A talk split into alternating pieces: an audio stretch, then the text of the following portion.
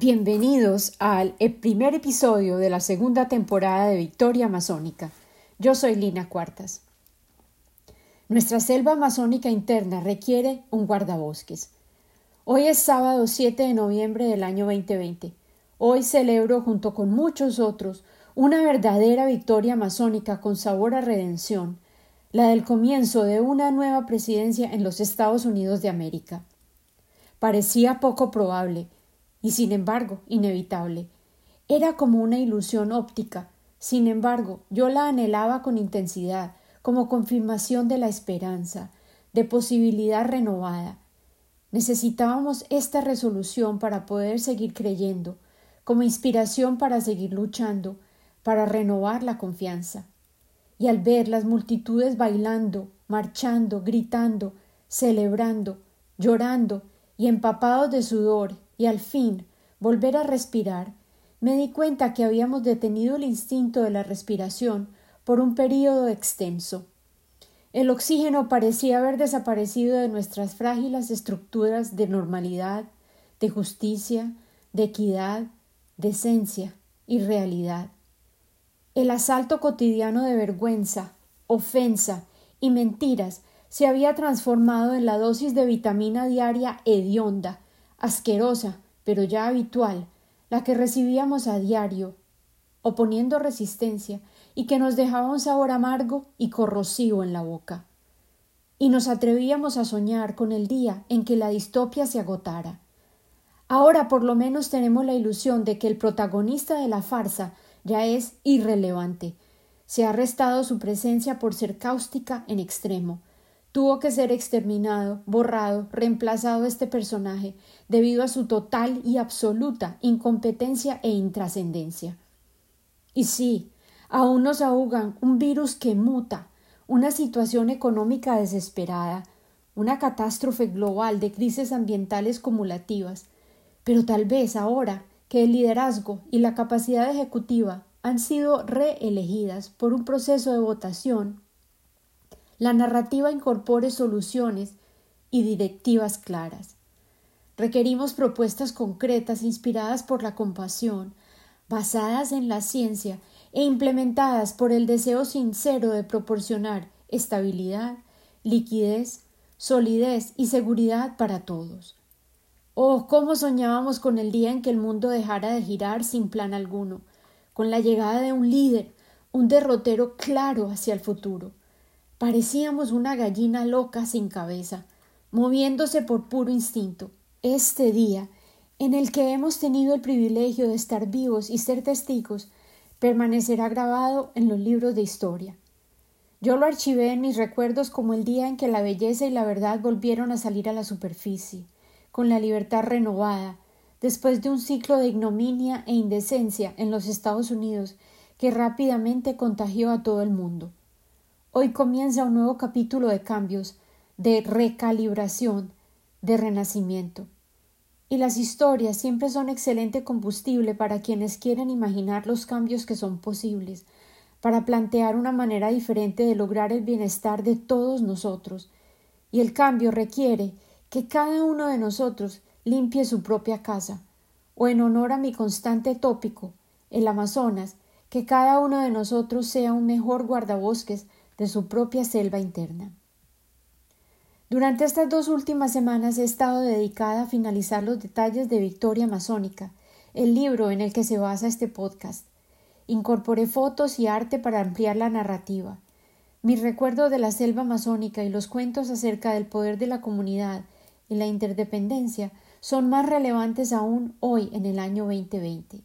Me tomé estas dos semanas también para vivir el luto de tres días en menos de tres meses. Necesitaba sumergirme en el mar de emociones que me asaltaron durante el fin de octubre y el comienzo del mes de noviembre. Sentía que todos, colectivamente, nos enfrentábamos a un huracán, a un tsunami, un terremoto, y en efecto, nuestro mundo experimentó todos estos fenómenos y aún más catástrofes durante estas dos semanas recientes. Sin embargo, la vida continúa y aquí estoy de regreso, con la segunda temporada de Victoria Masónica. Estos nuevos episodios están dedicados a honrar la victoria masónica original que fue semilla de mi vida, mi madre.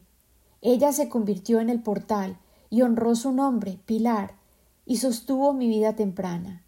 Ella fue una flor de color intenso, plena en amor, apoyo y fuerza que alimentó mi propia vida. Durante el último episodio de transición entre la primera y segunda entrega, narré la historia de mi tía favorita, hermana de mi madre, Nena, quien murió hace dos semanas. Al contar la historia de Nena, fue imprescindible hablar sobre mi abuela Juana, su casa y los recuerdos que allí vivían de mi infancia temprana. Esos son bloques sólidos que establecieron los cimientos de mi identidad, y la abuela Juana fue un gigante durante mis primeros años. Los niños, fundamentalmente, son el reflejo del ambiente en el que se les deposita. Yo observé este hecho en cada etapa sucesiva de mi formación como maestra y luego como madre. Sin embargo, en el Amazonas, esta verdad era más diáfana y transparente. La inmensa mayoría de mis alumnos eran indígenas y muchas clases tenían niños de edades mezcladas. Eran entusiastas, participativos y curiosos. Yo nunca había hallado antes ese deseo puro, destilado de saber. Me recordaban tanto a mi madre y a su infancia. La presencia era abundante en el Amazonas, yo a menudo me preguntaba si sería el resultado de las fluctuaciones del río y lo que ellas exigían de los habitantes de la selva. El río los alimentaba, los bañaba, los lavaba, los inundaba, los movilizaba, se secaba súbitamente y exigía una resiliencia y flexibilidad que generaban una actitud de respuesta permanente natural en las poblaciones humanas. Todo artificio era carente frente a la naturaleza salvaje del río. El río exigía humildad, recursividad y ante todo respeto. Es aquí, precisamente, que el paralelo con la vida de mi madre me avasalla. Ella, a su vez, también fue fruto de una vida magnífica previa, mi abuela Juana. Las historias de origen son iguales a los mapas hidrográficos, revelan la acumulación de los cuerpos de agua, y por eso debemos seguir los cauces de las aguas hasta el pasado. La buena Juana había nacido en Andes, un pueblo del suroeste antioqueño, departamento del cual Medellín es la capital, al despuntar el siglo, en el año 1900. Su papá era el alcalde del pueblo, de manera que ella nació con comodidad. Su infancia tal vez fue el período de su vida en que tuvo mayor estabilidad y bienes materiales. Ella tenía una cabellera dorada y ondulada y ojos azules penetrantes. Era un tesoro, sobre todo en los ojos de su padre, Germán Uribe, un imponente y exigente hombre poderoso, a quien apodaban Pamán. Su esposa era una mujer dulce y sólida llamada Francisca, mi bisabuela, y le llamaban Pachita. Desde pequeña me decían que era de ella que yo había heredado mi cabellera oscura y pálida piel. La lotería genética me negó el pelo dorado de mi abuela y los ojos azul cielo, que nunca perdieron su brillo. Mucho más adelante, cuando yo ya le llamaba abuela Juana, recuerdo que le suplicaba que me cambiara sus ojos azules por los marrón oscuros míos. Ella siempre se reía y me ofrecía que gustosa me daría sus ojos por mis mejillas sonrosadas y lisas que llamaba mis cachetes. Ninguno de sus hijos heredó esos ojos de cielo, mi madre tenía los más parecidos, pero a ella le tocó la versión verde jade en vez de azul. Juana Inés de la Cruz Uribe Uribe tenía una belleza externa e interna que cautivaba y poseía una naturaleza relajada y espontánea que se revelaba en una curiosidad que se convertía en deleite al conversar con las personas. A Juana le interesaban genuinamente las historias de sus interlocutores y aún más los chistes. Poseía un sentido del humor contagioso y atraía a la gente poderosamente. Fue una adolescente inquieta y tuvo muchos enamorados, hasta que apareció un profesor de lenguaje en su escuela que le hizo brincar el corazón. Así me lo describió. Ella iba a un colegio de monjas católicas. Felipe Uribe no era mucho mayor que ella, y él elevaba sus lecciones de lenguaje con sus dones de cuentacuentos. Tenía lo que llamamos labia, la capacidad para jugar con las palabras y construir mundos, narrar y tejer historias con maestría. Dejaba sus escuchas encantados, a menudo empezados, porque no concluía sus cuentos, los dejaba en continuará, al estilo de las mil y una noches. Ese romance definitivamente no contaba con la bendición de mi bisabuelo, quien, ante todo, era el alcalde del pueblo. Pachita y Pamán tenían grandes expectativas para su hija. La niña Juana era hermosa y venía de una poderosa familia, los Uribe. El profesor Felipe tenía la piel oscura, era un poco visco y era un humilde profesor de escuela, a pesar de ser Uribe también. Sin embargo, cuento cuento, el corazón de la abuela Juana se fue prendando de don Felipe, el cuentacuentos, y se volaron, se casaron a escondidas, y para cuando regresaron al pueblo, el furioso suegro ya no podía hacer nada al respecto. Después de eso, la misión de la vida de la abuela Juana se llamó maternidad. Siempre estaba embarazada o cuidando a su creciente tribu de uribitos, y a pesar de que su familia les ayudaba con los gastos, eventualmente tuvieron que emigrar a la ciudad para mejorar el acceso a la educación y las oportunidades laborales para los muchos hijos. Yo recuerdo haber escuchado o tal vez rellenar los espacios de los detalles que nunca fueron compartidos de la razón por la cual el abuelo perdió a esa mujer extraordinaria y por qué ella terminó en Medellín con doce muchachitos. Las historias sobre las crecientes deudas de juego del abuelo también eran paralelas. Yo probablemente elaboré la historia de que él la había perdido después de haber jugado todo lo que poseía. En la versión que yo tejí, al enterarse mi abuela de lo que había sucedido, llena de ira, decidió partir con sus doce hijos hacia Medellín. Mis primos y tías y tíos dicen que eso es puro mito, pero la verdad fue que ella llegó a Medellín con toda su prole y tenía que descifrar cómo sostener la casa. Se dedicó a criar gallinas y vender huevos, y se vio obligada a rogar de guantes, como decía mi madre, para que sus primas ricas le colaboraran con los muchos gastos y los útiles escolares. El hijo mayor, mi tío Alfredo, dejó de estudiar muy joven para aprender contabilidad y poder colaborar con el sostenimiento del hogar.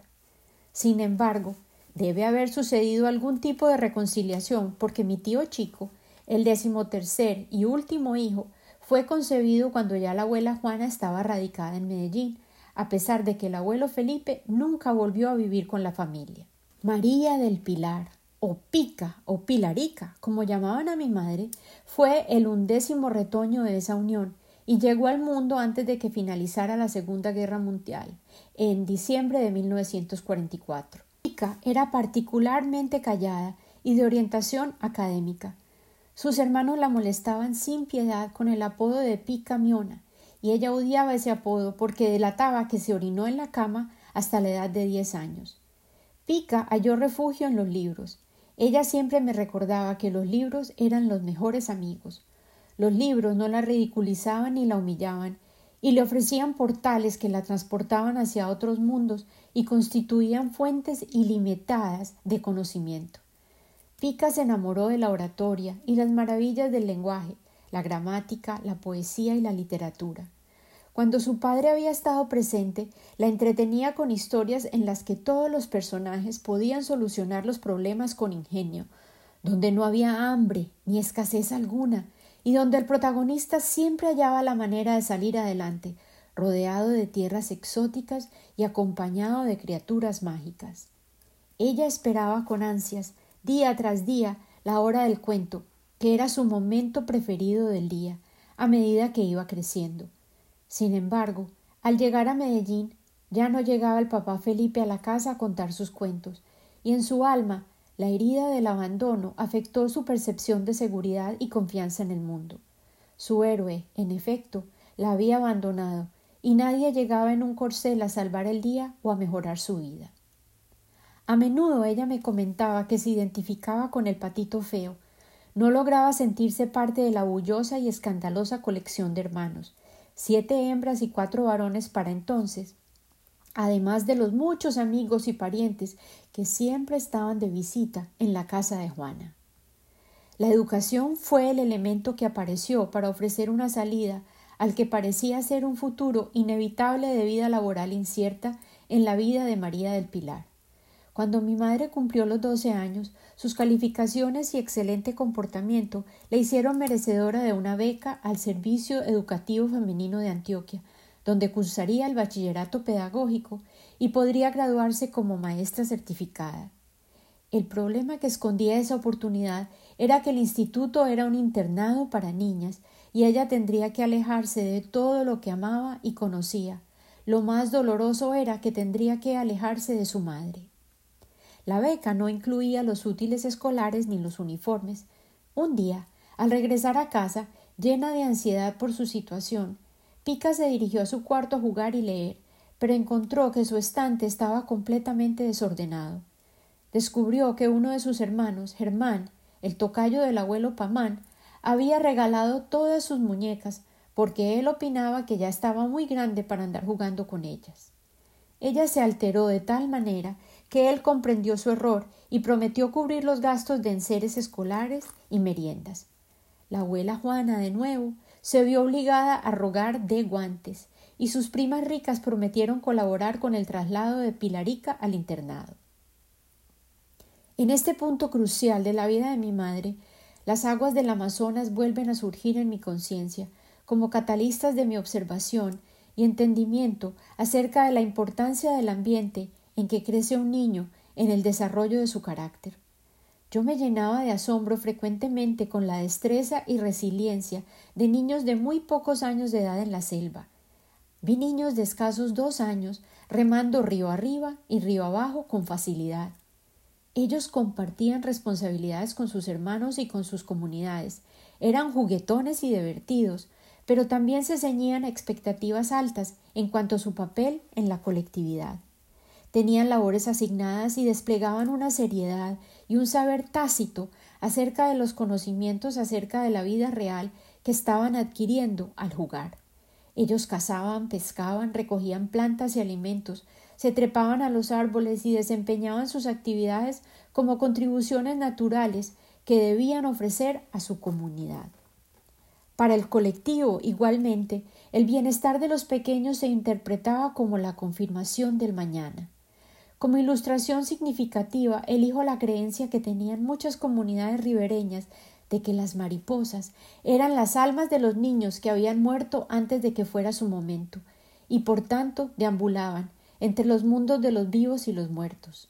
Este es tan solo un pequeño elemento de una manera de comprender el mundo sumamente compleja, pero yo creo que dentro de la infancia tribal y altamente exigente de mi madre, ella también se enfrentaba a la expectativa de que debía ser excelente dentro de la oportunidad que se le había concedido para poder contribuir a la subsistencia de su comunidad.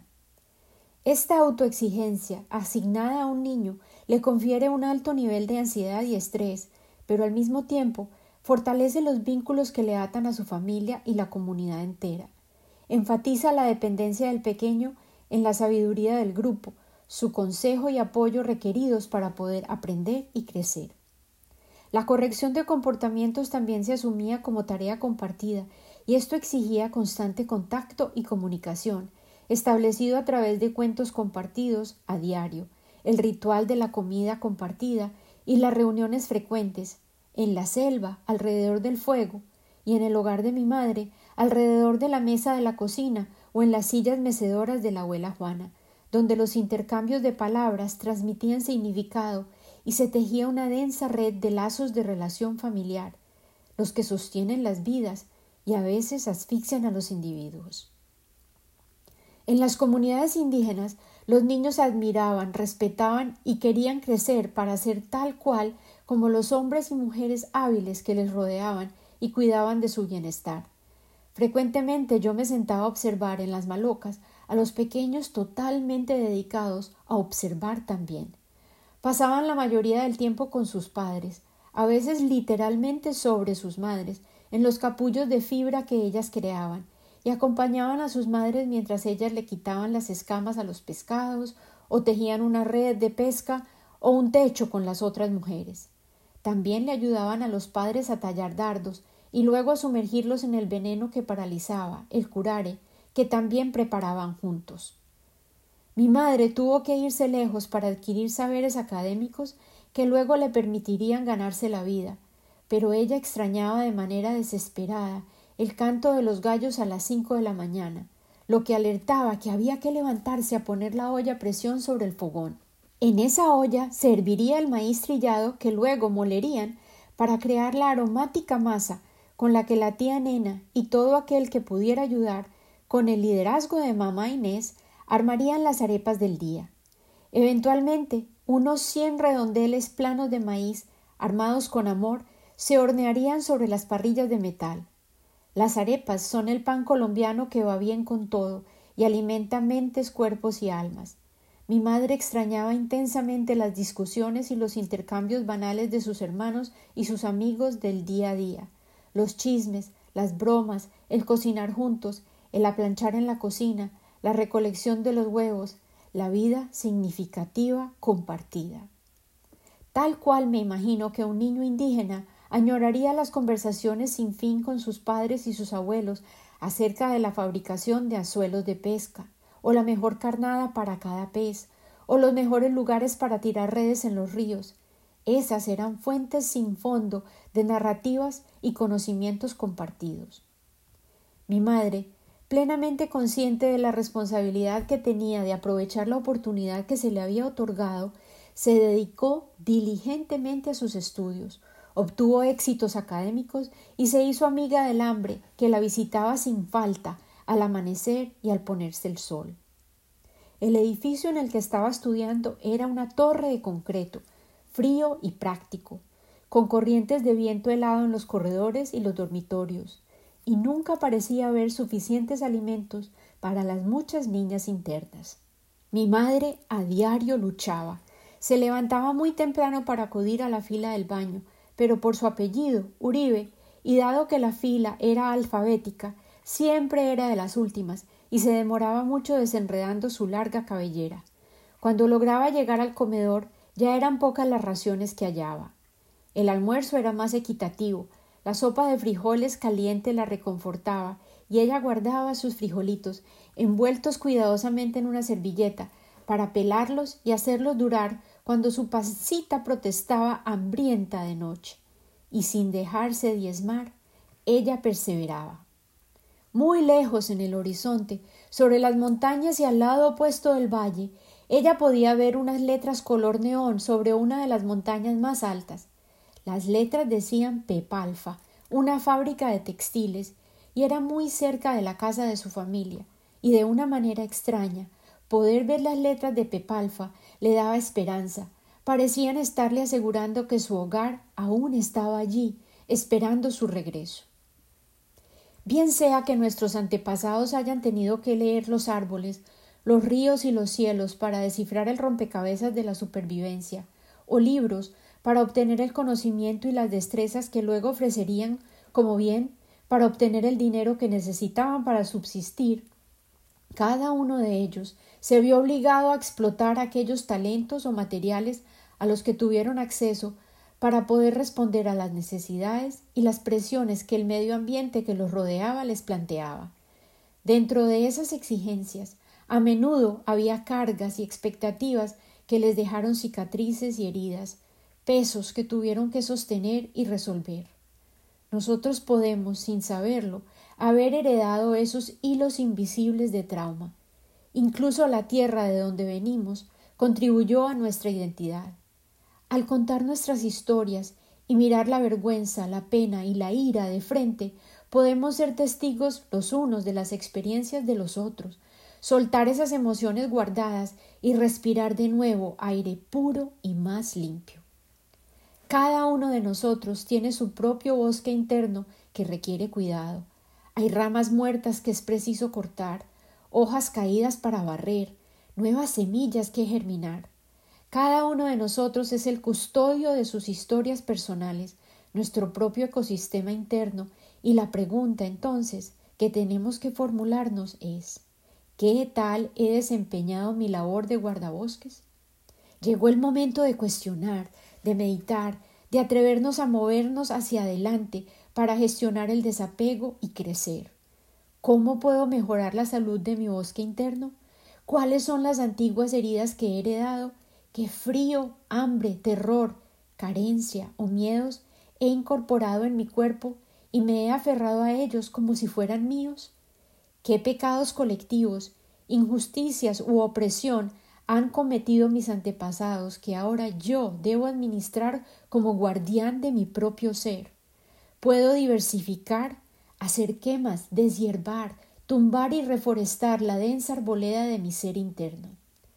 Yo estoy en el umbral de mi propia selva densa, de color verde esmeralda, y la compartiré contigo. Te desafío a perderte en la maleza conmigo. Con mucho amor, siempre, Lina.